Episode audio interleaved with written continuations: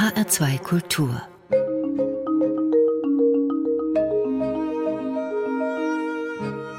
Doppelkopf Heute am Tisch mit der Autorin Juja Bank. Gastgeber ist Thomas Plaul. Juja Bank ist 1965 in Frankfurt am Main geboren. Ihre Eltern waren neun Jahre zuvor aus Ungarn nach Deutschland geflohen. 2002 erschien ihr Debütroman Der Schwimmer, der mit etlichen Preisen ausgezeichnet wurde. Nach weiteren Romanen, Erzählungen und einem Theaterstück verfolgt Juja Bank in ihrem jüngsten Buch Sterben im Sommer das Sterben ihres Vaters, der 2000 2018 einer Krebserkrankung erlegen ist. Shuja Bank, ganz herzlichen Dank, dass Sie heute bei uns im HR2 Doppelkopf zu Gast sind. Ja, hallo, grüß Sie. Sterben im Sommer, Frau Bank. Wann hatten Sie denn die Idee, das Gefühl oder den Drang, das Sterben Ihres Vaters auch schreibend zu begleiten?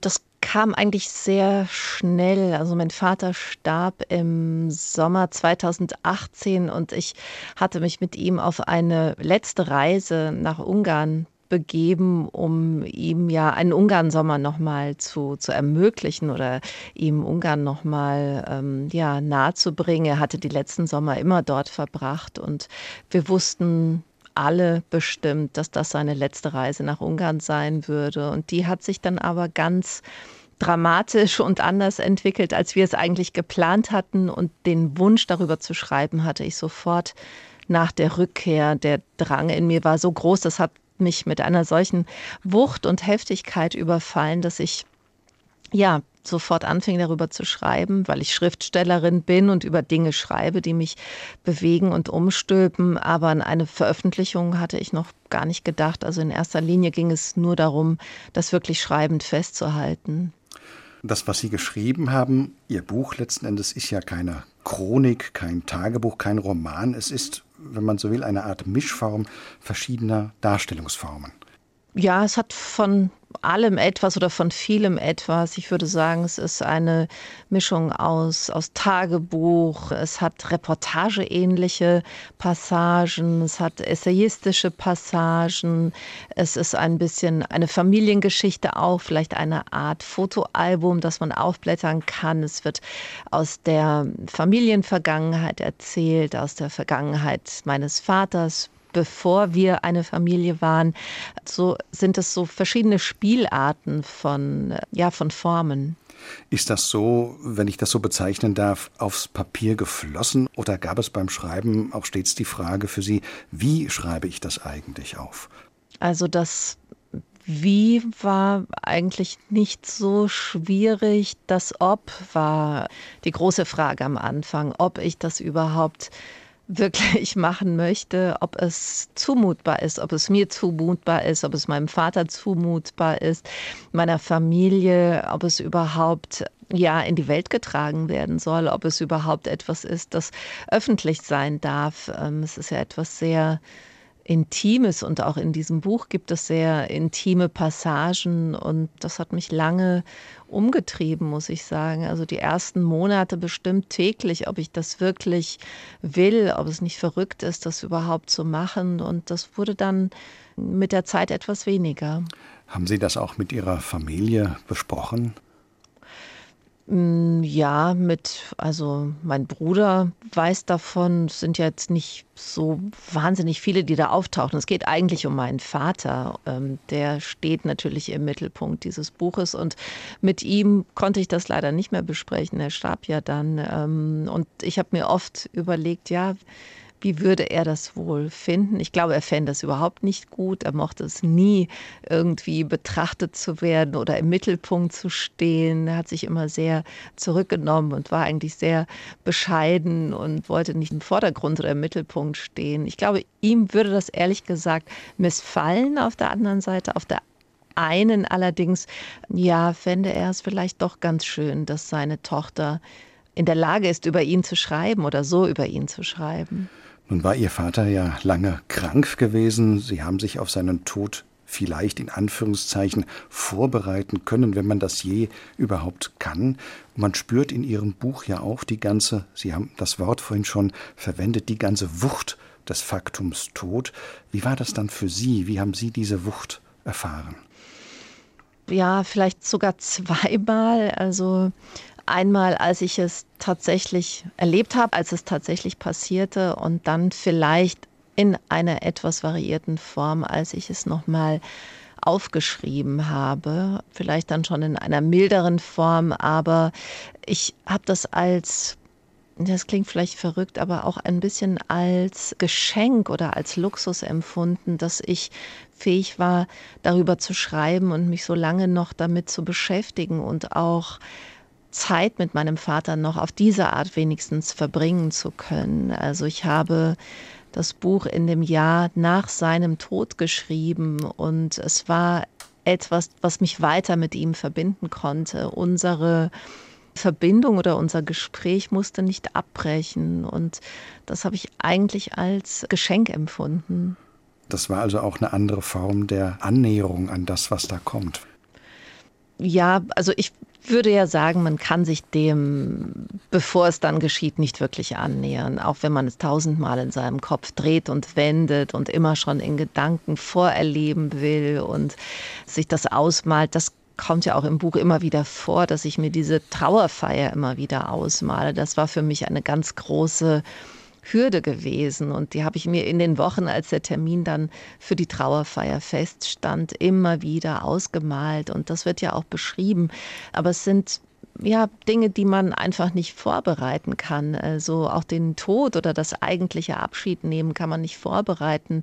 Ich würde trotzdem sagen, es ist viel, viel besser, wenn man weiß, dass jemand gehen wird, wenn man vorher Zeit hat, diese letzten Kostbarkeiten auch wirklich als etwas ganz Kostbares zu sehen und auch auszunutzen. Für mich jedenfalls fand ich das besser und akzeptabler als die Vorstellung, dass mein Vater von einer Sekunde auf die andere, auf die nächste nicht mehr da gewesen wäre. Aber vorzubereiten ist es eigentlich nicht. Also wie könnte man Schmerz oder Abschied großartig vorbereiten? Das geht, glaube ich, nicht. Ja, an einer Stelle im Buch schreiben Sie, der Tod ist an mich herangerückt. Das Sterben ihres Vaters haben sie begleitet, Sie haben das eben gesagt. Und das Schreiben dieses Buches hat doch wahrscheinlich auch Ihr Verhältnis, Ihr eigenes Verhältnis zum Tod verändert. Ja, also das ist so eine sehr traurige Komponente, von der ich dachte, sie würde irgendwann wieder verschwinden, aber sie ist nicht verschwunden. Sie bleibt. Also die Vorstellung, dass ich auch sterblich bin und dass mir das widerfahren wird und dass ich damit dann diese Trauer in meinen Kindern auslösen werde. Das ist eigentlich ein schrecklicher Gedanke. Ich glaube weniger das eigene Sterben, sondern das, was es mit den anderen dann macht, in welches Grau, in welches Schwarz es die anderen dann stürzt. Und das ist sehr, sehr nahe gekommen und das kriege ich auch nicht mehr aus meinen Gedanken weg. Vielleicht auch, weil solange die Elterngeneration noch da ist, empfindet man sich vielleicht selbst noch in gewisser Weise als der Kindergeneration zugehörig. Und wenn das dann sich auflöst, wenn das wegfällt, ja, dann ist man quasi die nachrückende Generation und das steht auch im Buch, es wird auch beschrieben, wir sind dann die Nächsten, die gehen werden und das ist ja eine sehr banale Wahrheit. Im ersten Teil des Buches, das das Sterben ihres Vaters begleitet, spürt man beim Lesen noch ihre Auflehnung gegen diese Zumutung des Todes, den Kampf dagegen, dieses sich wehren oder das nicht akzeptieren wollen. Im zweiten Teil, nach dem Tod ihres Vaters, gab es ja alles Weltliche zu tun, Beerdigung, behördliche Dinge, eine Art förmliches Abmelden vom Leben. Da spürt man im Buch beim Lesen auch eine Art Ermattung bei Ihnen. Der Tod ist nun da und jetzt gibt es so viel zu tun, dass Sie sich erst einmal gar nicht so viele Gedanken, laut Buch, über den Tod an sich machen konnten. Das kam erst später wieder. Ja, dieser Tod ist auch was diese Empfindungswelt angeht oder die Gemischtheit, die Aufgestelltheit der Gefühlswelt, ist natürlich eine Zäsur. Also bis mein Vater gestorben ist, war ich in einem völlig anderen Gefühlszustand natürlich. Diese ständige innere Unruhe, dieses ständige innere Brennen, könnte ich sagen. Dieser Druck, ihn dann auch so oft wie möglich sehen zu wollen, sehen zu müssen, die vielen Dinge, die man erledigen muss, die Fahrten in die Klinik, die Verhandlungen mit dem Pflegepersonal, mit der Krankenkasse und, und, und. Also es ist ein ständiges Getriebensein eigentlich. Und der Tod ist dann wie eine Mauer, ja, etwas, endet dann sehr jäh und sehr grausam und hart und ist dann unbeweglich und danach schlüpft man eigentlich wie durch eine Tür in dieser Mauer durch eine andere Gefühlslage und das ist, wie Sie sagen, also ist dann eigentlich eine Art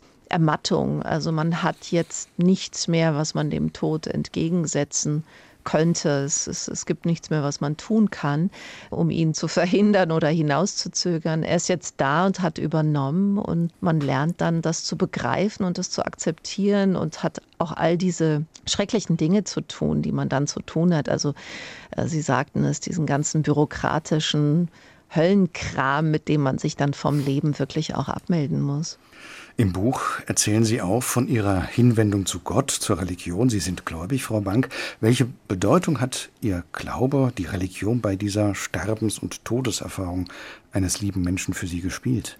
Ja, ich würde sagen, es ist so eine zusätzliche Ebene, die mitgelaufen ist. Also für mich ist es sehr wichtig gewesen, auch in der Kirche oder im Gottesdienst oder dann später im Gedenkgottesdienst, als mein Vater schon gestorben war, ja, eine Art Ritual vielleicht zu pflegen, ein Gespräch mit Gott. Also vor dem Tod meines Vaters sicher wütend und bittend und manchmal vielleicht auch flehend, ja, bitte noch diese eine Nacht oder bitte, wenn es jetzt sein muss, dann bitte ohne Qual. Ähm, das sind ja dann so Wünsche, die, ähm, ja, die man äh, Gott mitteilt oder die ich in einem Gebet mitteilen kann. Das taucht ja auch im Buch auf. Also diese kleinen verzweifelten Gespräche mit Gott, in denen er mich vielleicht gar nicht gehört hat. Und nach dem Tod waren es dann wirklich diese Rituale. Ich finde sie sehr hilfreich. Also nach einem Jahr kommt dann quasi das letzte Ritual, dieser Gedenkgottesdienst, diese Messe, die dann gelesen wird für die Toten, wenn man das wünscht. Und ich fand es fast schade, dass es dann aufgehört hat. Also ich würde es annehmen, das Angebot, wenn es auch äh, nach diesem Jahr noch etwas geben würde, was ganz konkret ein Gedenken, ein spirituelles oder religiöses Gedenken auch, was die Kirche anbieten würde. Ich würde es sicher annehmen. Ja, es gibt ein schönes und berührendes Schlussbild in Ihrem Buch vom Schwimmen Ihres Vaters. Ich darf das kurz zitieren. Die ersten Schritte ins Wasser zu gehen, sich mit nassen Händen durch den Bart zu fahren und abzutauchen, einige Stöße unter Wasser zu schwimmen, hochzukommen, um Luft zu holen, kurz innezuhalten, noch einmal über den See zu schauen und seine Größe zu fassen, dann weit hinaus zu schwimmen und im Blau zu verschwinden. Das ist ja auch ein Bild, Frau Bank, des Loslassens. Ja, deswegen steht das ganz am Ende des Buches. Also das ist das Schlussbild. Ja, es ist einmal ein Loslassen vielleicht, das ich gar nicht so richtig beabsichtigt habe, aber viele weisen mich darauf hin. Viele deuten es als ein Loslassen, ein Ziehen lassen. Für mich ist es eigentlich eher so ein typisches Bild für meinen Vater. Also wenn ich etwas mit ihm verbinde, wenn ich an ihn denke, gehören immer äh, Sommer, Licht und Wasser und eben dieses Schwimmen dazu. Und diese sehr eigene Art, ins Wasser zu gehen und dann mit dem Schwimmen zu beginnen, das ist schon sehr mit meinem Vater verbunden. Wie überhaupt das Schwimmen, das zieht sich ja auch durch dieses Buch wie ein Motiv geradezu, das Sein-Schwimmen, überhaupt das Schwimmen und das Schwimmen mit der Familie, also mit meinem Bruder und meinem Vater, das uns schon sehr früh in einem Dreieck, in einem ganz natürlichen Dreieck miteinander verbunden hat. Und deswegen ist auch dieses Bild dann am Ende muss ein Bild des Schwimmens sein.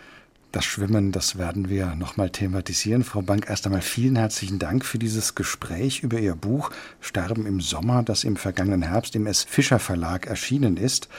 Sie haben darin, das möchte ich gerne anfügen, ein sehr persönliches Thema, das uns freilich alle angeht, den Tod eines Elternteils, auf eine sehr sensible und würdige Weise in Literatur verwandelt. Ich glaube, das hat man jetzt auch durchaus hören können. Ein Kritiker schrieb, es sei eines der traurigsten Bücher des Jahres, aber auch eines der literarischsten und schönsten.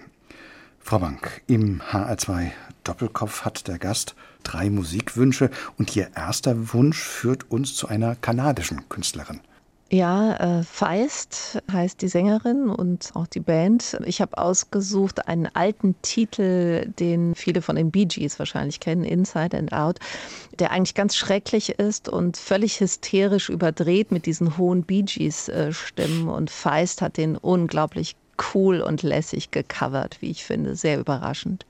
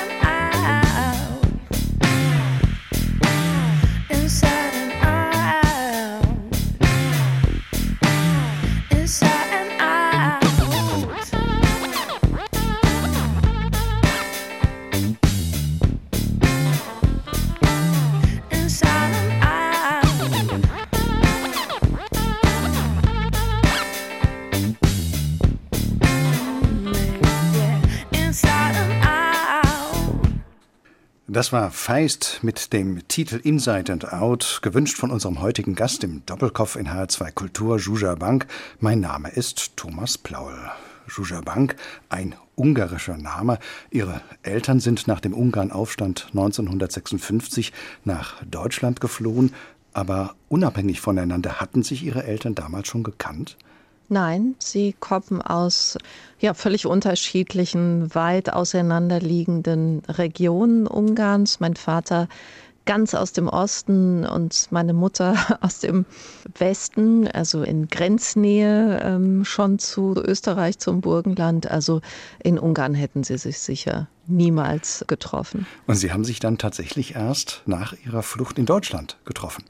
Sie haben sich tatsächlich an einem Verteilerbahnhof das erste Mal gesehen. Nein, bei einer Mantelausgabe sogar. Genau, das erzähle ich auch im Buch. Ja, also bei der Mantelausgabe in Österreich, ähm, Kleiderausgabe vom Roten Kreuz. Also die Flüchtlinge konnten sich da aufstellen, in Schlangen warten und da haben sie sich tatsächlich kennengelernt. Also mein Vater sprach Deutsch, mein Vater ja, in, in, Ungarn lernte man am Gymnasium Deutsch und äh, er sprach das ganz gut. Er hatte Deutsch-Abitur gemacht und bot meiner Mutter an, für sie zu übersetzen, für sie und ihre Freundin, mit denen sie geflohen war. Und so ähm, haben sie sich kennengelernt bei einer Kleiderausgabe. Das ist ja. wirklich eine schöne Geschichte, Frau Bank.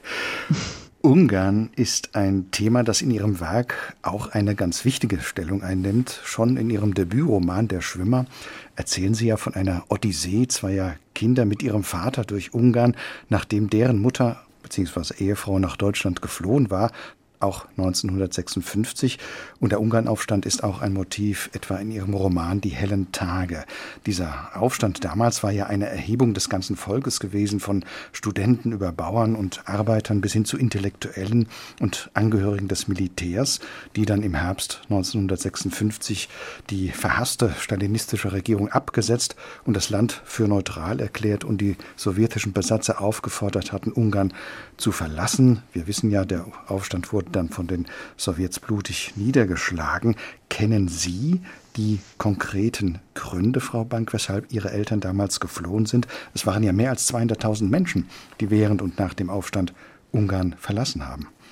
Also die konkreten Gründe waren, sie hatten sich am Aufstand beteiligt und mussten gehen. Also es war zu gefährlich zu bleiben. Mein Vater war einer der Anführer in seinem Werk gewesen. Er hatte Demonstrationen angeführt, dann bei der Werksleitung die Thesen, praktisch die Forderungen eingereicht für ja, Pressefreiheit, Versammlungsfreiheit und so weiter, also für alle demokratischen Grundrechte. Und kurz darauf hatte sich dann schon die Staatssicherheit nach ihm erkundigt und das war keine Frage des Bleibens oder Nichtbleibens, es war einfach eine Notwendigkeit. Also das waren auch sehr schnelle Entscheidungen, die da getroffen wurden und bei meiner Mutter genauso. Meine Mutter hatte bei Demonstrationen war sie mitgelaufen und das hat damals schon ausgereicht natürlich, verfolgt zu werden oder fürchten zu müssen, dass man ja eingesperrt wird, weggesperrt wird und alles, was eine Diktatur dann mit einem so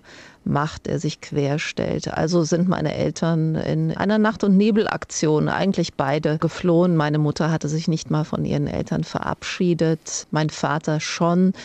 Und das war eigentlich so, dass sie dachten damals ziemlich naiv, aber das dachten, glaube ich, viele, die in den Aufstand verwickelt waren, dass man nach zwei, drei Monaten zurückkehren würde. Man hoffte ja immer noch auf die Unterstützung des Westens, die dann ausblieb und dass man nicht mehr zurückkehren konnte. Das haben meine Eltern dann erst später begriffen und begreifen müssen. Also das Weggehen war sicher nicht gebunden an den Gedanken, wir bleiben weg für immer, sondern es gab den Ausblick oder den Wunsch, die Hoffnung, die ganz konkrete Hoffnung, bald wieder zurückkehren zu können. Als dann Sie und Ihr Bruder auf der Welt waren, war das noch mal ein Thema bei Ihren Eltern, doch zurückzukehren? Also bei meinen Eltern nie mehr, muss ich sagen. Also ob das 56, 57 noch so gewesen war, weiß ich nicht, darauf habe ich keinen, keinen Zugriff gehabt. Aber als wir dann ähm, schon in der Welt waren, also ich glaube, meine Eltern waren immer sehr glücklich und ehrlich gesagt auch dankbar, dann in Deutschland leben zu können. Das war eigentlich ihre Position. Sie haben zu Ungarn fortan ein gestörtes, ein zerrüttetes Verhältnis gehabt. Nicht zu der Familie natürlich, aber zu Ungarn als System, als politisches System, als Land. Auch später, als wir dann in den 70ern gemeinsam mit unseren Eltern dann in den Sommerferien oder so nach Ungarn fuhren. Es gab immer diese Grundzweifel und dieses Grundmisstrauen in dieses Land, in seine Bürokratie, in seine Polizei, in seine ja, überhaupt in dieses System, das manchmal etwas ungreifbar war, manchmal aber sehr konkret. Ähm, und das hat sie bis ins hohe Alter nicht mehr verlassen. Haben Sie da in der Familie auch ganz offen drüber gesprochen? Haben Ihre Eltern diese Geschichten auch erzählt aus Ungarn, aus Ihrer Erfahrung heraus? Ja, es wurde sehr viel erzählt bei uns. Wir haben ja sonst keine Möglichkeit, mit der Familie in Kontakt zu treten gehabt. Also meine Mutter war die einzige aus ihrer Familie, die geflohen war. Der Rest der Familie blieb in Ungarn.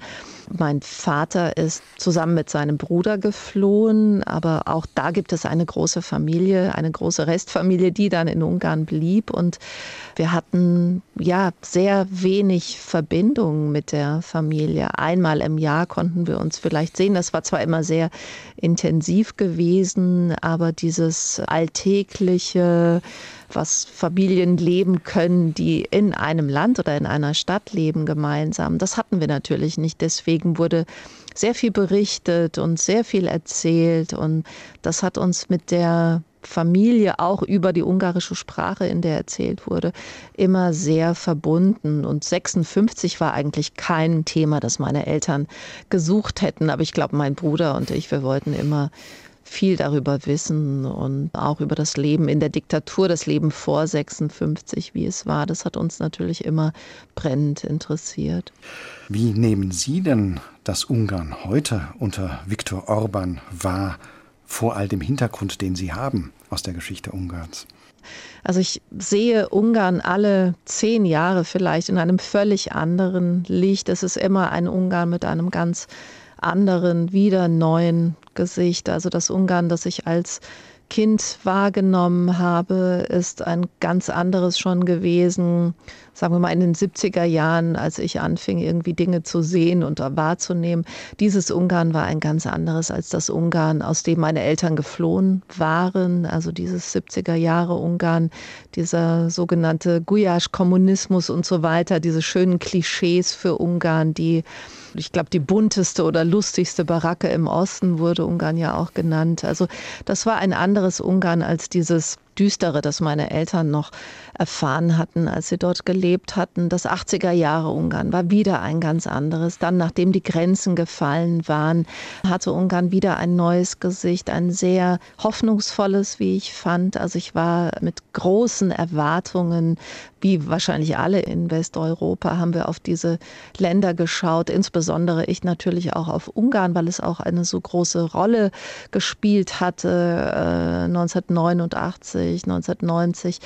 Und heute hat es wieder ein anderes Gesicht bekommen. Ja, ich sehe das natürlich mit einer großen Enttäuschung, dieses verhärtete Ungarn, das auch kaum redebereit ist in dieser europäischen Gemeinschaft. Ich bin eigentlich entsetzt, ich bin wütend, ich ähm, verstehe auch nicht, warum Europa sich da nicht stärker und härter durchsetzen kann gegen Länder wie Ungarn und Polen vielleicht noch. Also das ist mir ein Rätsel. Ungarn profitiert so sehr von den wirtschaftlichen, finanziellen Gaben der Europäischen Union. Das kann man sehen, wenn man Ungarn bereist. Und das habe ich in den letzten Jahren häufig getan ohne ähm, die Unterstützung der Europäischen Union würde Ungarn ganz anders aussehen und ähm, es würde sich ganz anders anfühlen, dort zu leben, dort zu sein. Und dass man da nicht einsichtig ist von ungarischer Seite, das ist mir, ich finde das haarsträubend. Und wirklich auch sehr enttäuschend. Aber es hat eine lange, lange Zeit, eine lange Geschichte von Diktatur. Und das muss man vielleicht auch sehen, dass das nicht ohne Folgen bleibt. Also, dass man sich nicht einfach von einem Tag zum nächsten dann umorientieren kann. Das beobachten wir ja in vielen Ländern in Osteuropa. Das wollte ich Sie nämlich fragen, ob es da etwas gibt im Selbstbild, im Selbstverständnis des Landes, die historischen Erfahrungen, dass wir hier in Deutschland vielleicht gar nicht so richtig sehen, nicht so richtig verstehen. Aber das wäre ja ein Hinweis darauf, was Sie eben gesagt haben. Ja, die Ungarn sehen sich ja auch immer so wahnsinnig gerne als Opfer. Also erst wurden sie von den Habsburgern unterdrückt, von den Türken unterdrückt, dann von den Sowjets. Also das ist so eine, hm, weiß ich gar nicht, eine Masche, eine Manie der Unterdrückungs- und Opferkultur, die extrem unangebracht ist, finde ich. Jetzt äh, seit 1990 spätestens hat man ja die Geschicke irgendwie selbst in der Hand. Und jetzt ist wahrscheinlich die Europäische Union der Unterdrücker. Ich weiß es gar nicht. Vielleicht ist das in manchen Köpfen so. Bank, vielen Dank für diese Ausführungen zu Ungarn, das Sie ja nun doch auch von außen und innen kennen, Inside and Out, wie Ihr erster Musikwunsch hieß, der, Sie haben es schon erwähnt, eine Coverversion gewesen ist, eines Titels der Bee Gees, Love You Inside Out aus dem Jahr 1979. Und auch Ihr zweiter Musikwunsch ist eine Coverversion. Ist das ein reiner Zufall oder gefällt es Ihnen, wenn aus alten Songs neue Versionen gemacht werden?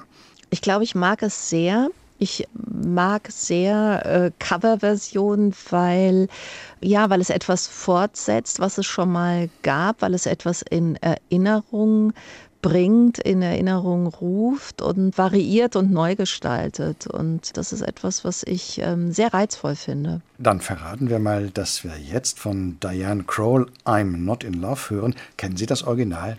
Ja, das Original hatte ich sicher auf so einer schrecklichen K-Tel-Kompilation von 10cc ganz bestimmt. Und ich finde, Diana Kroll macht natürlich etwas unvergleichlich Elegantes daraus. I'm not in love, so don't forget it. It's just a silly phase I'm going through. And just because I call you don't get me wrong, don't think you've got me. I'm not in love, no, no. It's because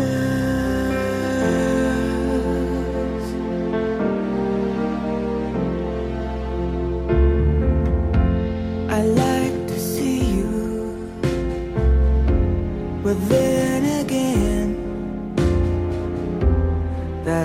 doesn't mean you mean that much to me.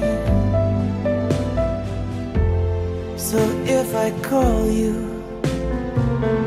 don't make a fuss. Don't tell your friends about the two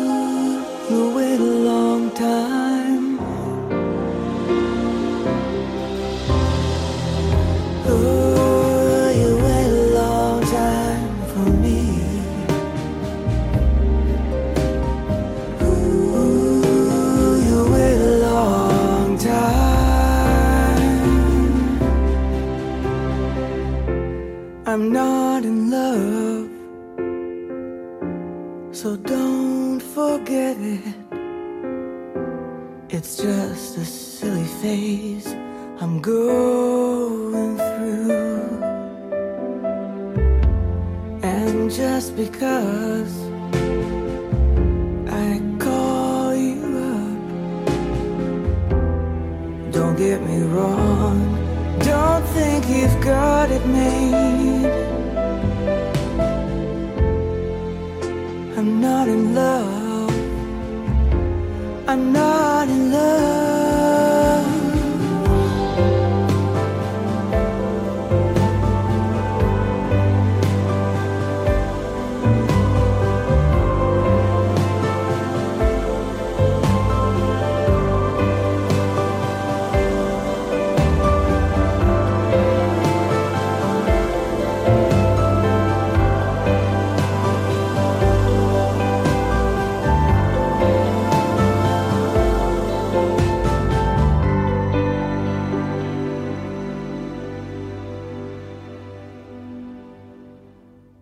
Diane Crawl mit ihrer Version von I'm Not in Love, gewünscht von Juja Bank. Mein Name ist Thomas Blaul und Sie hören den Doppelkopf in HR2 Kultur.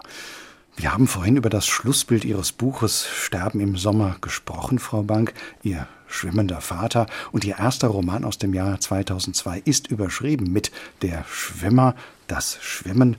Frau Bank, Sie hatten es bereits angesprochen, das ist ja nicht nur literarisch ein wichtiges Motiv für Sie, sondern wohl auch biografisch. Ja, ich habe das gemerkt oder es ist mir aufgefallen, als ich äh, Sterben im Sommer geschrieben hatte. Also einmal, dass es tatsächlich im Schwimmer sehr konkret aufgetaucht ist, dieses Dreiecksschwimmen, also Vater, Sohn, Tochter, das ich aus dem echten Leben kenne und ja, fast direkt in eine Szene im Schwimmer übertragen habe und das damals gar nicht so bewusst getan habe und auch nicht wahrgenommen habe. Und das ist mir jetzt beim Schreiben von Sterben im Sommer aufgefallen. So, ja, hallo, da hast du wirklich etwas in einen Roman überführt, was dir selbst ähnlich widerfahren ist. Also das Schwimmen, der Vater im Schwimmer ist ja ein ganz anderer der ist ja eher grausam und weiß mit den Kindern sehr wenig anzufangen. Also mein Vater war genau das Gegenteil äh, davon. Er wusste sehr viel mit uns anzufangen.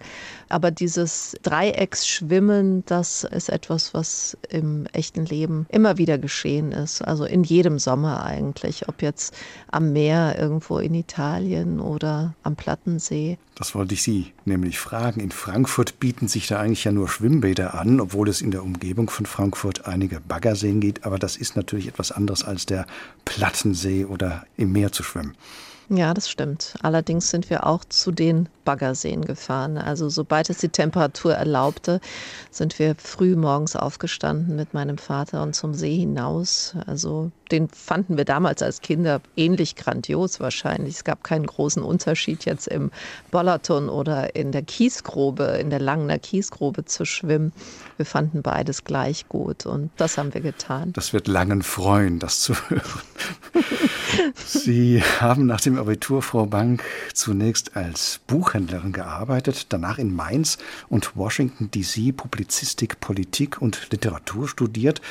War dann der Buchhandel schon als eine Art Zwischenstation zwischen Schule und Studium gedacht gewesen oder hat sich der Studienwunsch erst während Ihrer Buchhändlerinnen-Tätigkeit zu Wort gemeldet?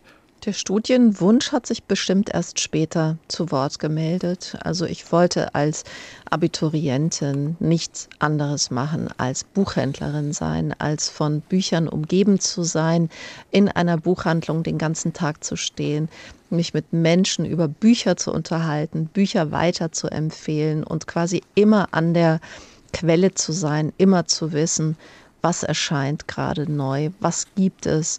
Das war für mich großartig und an ein Studium hatte ich noch überhaupt nicht gedacht. Und wie kam das, diese Idee dann doch zu studieren?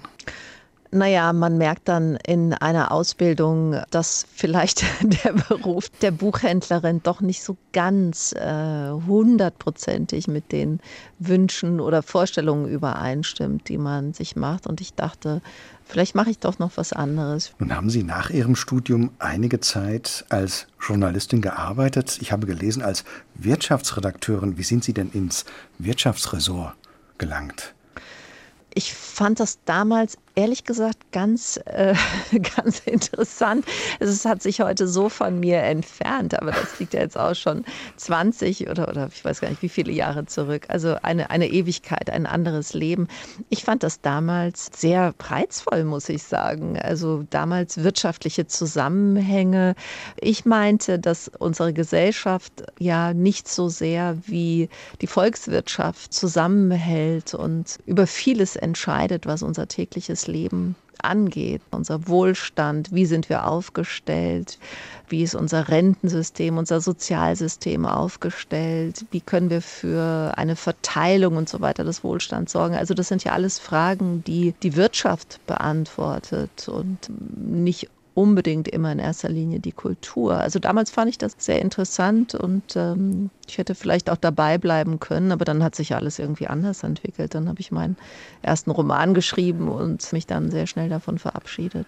Dann gehen wir auch zurück zur Literatur. Neben Ihren Romanen und Erzählungen haben Sie auch ein Theaterstück verfasst. Alles ist groß, so ist es überschrieben. Das Stück ist entstanden und erschienen im Rahmen des Projekts Stimmen einer Stadt, einer Kooperation zwischen dem Schauspiel Frankfurt und dem Literaturhaus Frankfurt, übrigens zusammen mit anderen Monodramen für Frankfurt in dem Buch Stimmen einer Stadt im S. Fischer Verlag veröffentlicht. Sie, Frau Bank, lassen in ihrem Stück Alles ist groß einen Grabmacher über seine Arbeit und damit auch über Leben und Tod sinnieren. Da gibt es natürlich Anknüpfungspunkte an ihr Buch Sterben im Sommer, über das wir eingangs ausführlich geredet haben. Ja, man könnte es vielleicht sogar als Variation oder Fortführung oder ein Extrakapitel, ein Zusatztrack oder so bezeichnen. Ich fand dieses Projekt sehr reizvoll. Also man ähm, konnte über eine Frankfurter Figur diesen Monolog eben entwickeln und ich dachte sofort an diesen Grabmacher, der mir auf der Beerdigung meines Vaters tatsächlich aufgefallen war. Ich fand diesen Menschen irgendwie sonderbar und äh, der da so plötzlich auftauchte mit der Urne, makellos gekleidet. Alle waren plötzlich mucksmäuschenstill und er hatte so eine Mischung aus, ja, wie ein Wesen aus einer fernen Welt, mit der man nie Berührung hat und hat das da fast elegant seine Arbeit ausgeführt. Und als ich dann diese Einladung fürs Theaterstück bekam, dachte ich sofort, ich will über einen solchen Menschen, über einen solchen Grabmacher schreiben, der in dieser Stadt so unauffällig ist, in dieser Stadt, die eigentlich nur Leben und Dynamik und Vitalität und das Laute und Bunte und das ewig Schnelle kennt. Ähm, ein solcher Grabmacher fällt völlig aus dem Rahmen dieser Stadt und gehört aber doch dazu. Und das fand ich, ja, das hat mich irgendwie berührt und interessiert. Und ich bin dann mit einem solchen Grabmacher einen Tag über den Friedhof Heiligenstock gegangen und habe mir von seiner Arbeit erzählen lassen und ihn dabei beobachten dürfen. Und davon ist auch vieles in das Stück eingeflossen und das habe ich dann weiterentwickelt. Und das war, ist ein sehr schönes Projekt geworden für mich. Ja, ist auch ein schönes, interessantes Stück. Und wie Sie sagen, da kommen auch Menschen ins Zentrum, die wir sonst gar nicht wahrnehmen in der Stadt. Stimmen einer Stadt, so heißt das Projekt hier auch. Nun sind Sie ja auch eine Stimme der Stadt Frankfurt und Sie haben es eben schon anklingen lassen. Wie erfahren Sie selbst die Stadt, von der es ja immer diese offiziellen Bilder gibt, unheimlich vital und sich ständig verändern und so weiter. Aber wie erfahren Sie selbst Frankfurt? Ja, auch als Stadt im ständigen Wandel. Ich bin ja hier geboren, ich bin ja ein Frankfurter Kind, ich bin hier aufgewachsen, zur Schule gegangen. Ich bin nach der Schule ja zwei Jahre auch mal woanders gewesen, in Italien, in Rom als Au pair und dann später während des Studiums in Washington, aber immer wieder nach Frankfurt zurückgekehrt. Und natürlich, wenn man so 50 Jahre auf eine Stadt schauen kann, dann tut sich schon sehr vieles. Und eine Stadt in Bewegung, das sind wahrscheinlich andere Städte genauso, aber ich kenne ja nur Frankfurt so gut und so vertraut und so innig. Also auch hier würde ich sagen, das, was ich über Ungarn gesagt habe, also diese Stadt verändert regelmäßig ihr Gesicht und ich finde, es steht ihr gut, ihr Gesicht immer wieder zu verändern. Aber hat sich Ihr Bild, Ihre Perspektive auf Frankfurt irgendwie verändert, nachdem Sie in Italien und in Chicago gewesen sind? Ich war in Washington, nicht in Chicago. Ich fand es beide Male ganz, ganz schrecklich zurückzukehren, das muss ich sagen. Also ein Jahr in Rom zu leben, das ist für mich immer noch die schönste Stadt der Welt. Rom steht absolut außer Konkurrenz. Mit Rom kann einfach niemand mithalten. Also nicht mal Florenz kann mit äh, Rom mithalten. Würde vielleicht widersprechen mir da einige. Aber für mich ist es so, deswegen aus Rom zurückzukehren nach Frankfurt, das ist natürlich die Hölle. Das ist natürlich etwas ganz, ganz Entsetzliches und Ernüchterndes und man muss dann wieder anfangen, ja, man muss sich beruhigen und irgendwie verstehen, ja, Frankfurt ist nicht Rom. Und genauso war auch die Rückkehr von Washington. Washington ist auch eine großartige Stadt, eine spektakuläre Stadt, in der unheimlich viel geschieht und sehr, sehr viel zu sehen ist. Und das Lebensgefühl dort mochte ich auch sehr gern. Das fand ich auch sehr, sehr hart, nach Frankfurt zurückzukehren. Und doch habe ich es immer wieder geschafft, diese Stadt dann doch nicht endgültig abzulehnen, sondern ihr wieder etwas abzugewinnen und auch ihr eigenes Gesicht wieder zu sehen und auch irgendwann wieder zu mögen. Frankfurt selbst taucht in Ihren Büchern ja auch immer wieder auf. Also die Stadt ist auch für Sie eine Art Inspirationsquelle, wenn man so will. Ja, Inspirationsquelle, ja, weiß ich gar nicht. Also ich glaube, das ist einfach die Folie, die da ist und die ich sehen kann und die ich nehme. Es wäre natürlich viel komplizierter für mich, einen Roman in Hamburg oder in, weiß nicht, Potsdam oder so spielen zu lassen, wo ich mich nicht auskenne oder nicht gut genug auskenne. Und deswegen ist das natürlich eine Art Heimspiel. Dann in, in Schlafen werden wir später äh, spielt die Hälfte des Romans in Frankfurt in meiner Weihnachtserzählung Weihnachtshaus. Äh, die spielt ja auch in Frankfurt und jeder, der hier zu Hause ist, kann die Stadt sehr leicht erkennen. Das ist, ist eine reizvolle Folie, aber ich glaube, ich wähle sie auch, äh, weil sie einfach da ist, weil es meine Folie ist. Jetzt haben wir über Frankfurt geredet, über Washington. Ich hatte kurzerhand Chicago sozusagen zur Hauptstadt gemacht der USA und wir haben über Rom geredet. Aber waren Sie denn auch schon mal in Kanada gewesen, Frau Bank? Gibt es da eine Sehnsucht hin nach Kanada? Ich war schon in Kanada, aber eine Sehnsucht nach Kanada? Nein. Vielleicht unbewusst, denn alle drei Musikwünsche bzw. die Interpreten Ihre Musiktitel sind Kanadier. Leslie Feist, Diane Crawl und jetzt zum Schluss auch der große Pianist Glenn Gould, der ja bekannt geworden ist, vor allem durch seine Bach-Interpretation. Und eine solche haben Sie sich auch gewünscht, Frau Bank. Was hören wir denn von Glenn Gould bzw. Bach? Ja, einen Auszug aus den Goldberg-Variationen. Die Aria habe ich ausgesucht und wahrscheinlich, weil Bach immer dabei sein muss. Bach ist meine Konstante, meine Lebensliebe. Also wenn ich nur eine CD oder eine Aufnahme mitnehmen dürfte auf die einsame Insel, das wäre sicher diese, also von Glenn Gold, die Goldberg-Variation. Das ist ja ein Meisterwerk der barocken Variationskunst, diese Goldberg-Variation, die Aria, die wir hören, die wird dann 30 Mal variiert, aber wir hören die einleitende Aria selbst, eben von Glenn Gould, der dieses Stück 1955 übrigens auf seiner allerersten Plattenaufnahme eingespielt hat. Und genau diese Version hören wir nun auch, ist also eine historische Aufnahme, womit der Doppelkopf in H2 Kultur heute zu Ende geht. Gast im Studio war Juja Bank, ihr Gastgeber Thomas Plaul.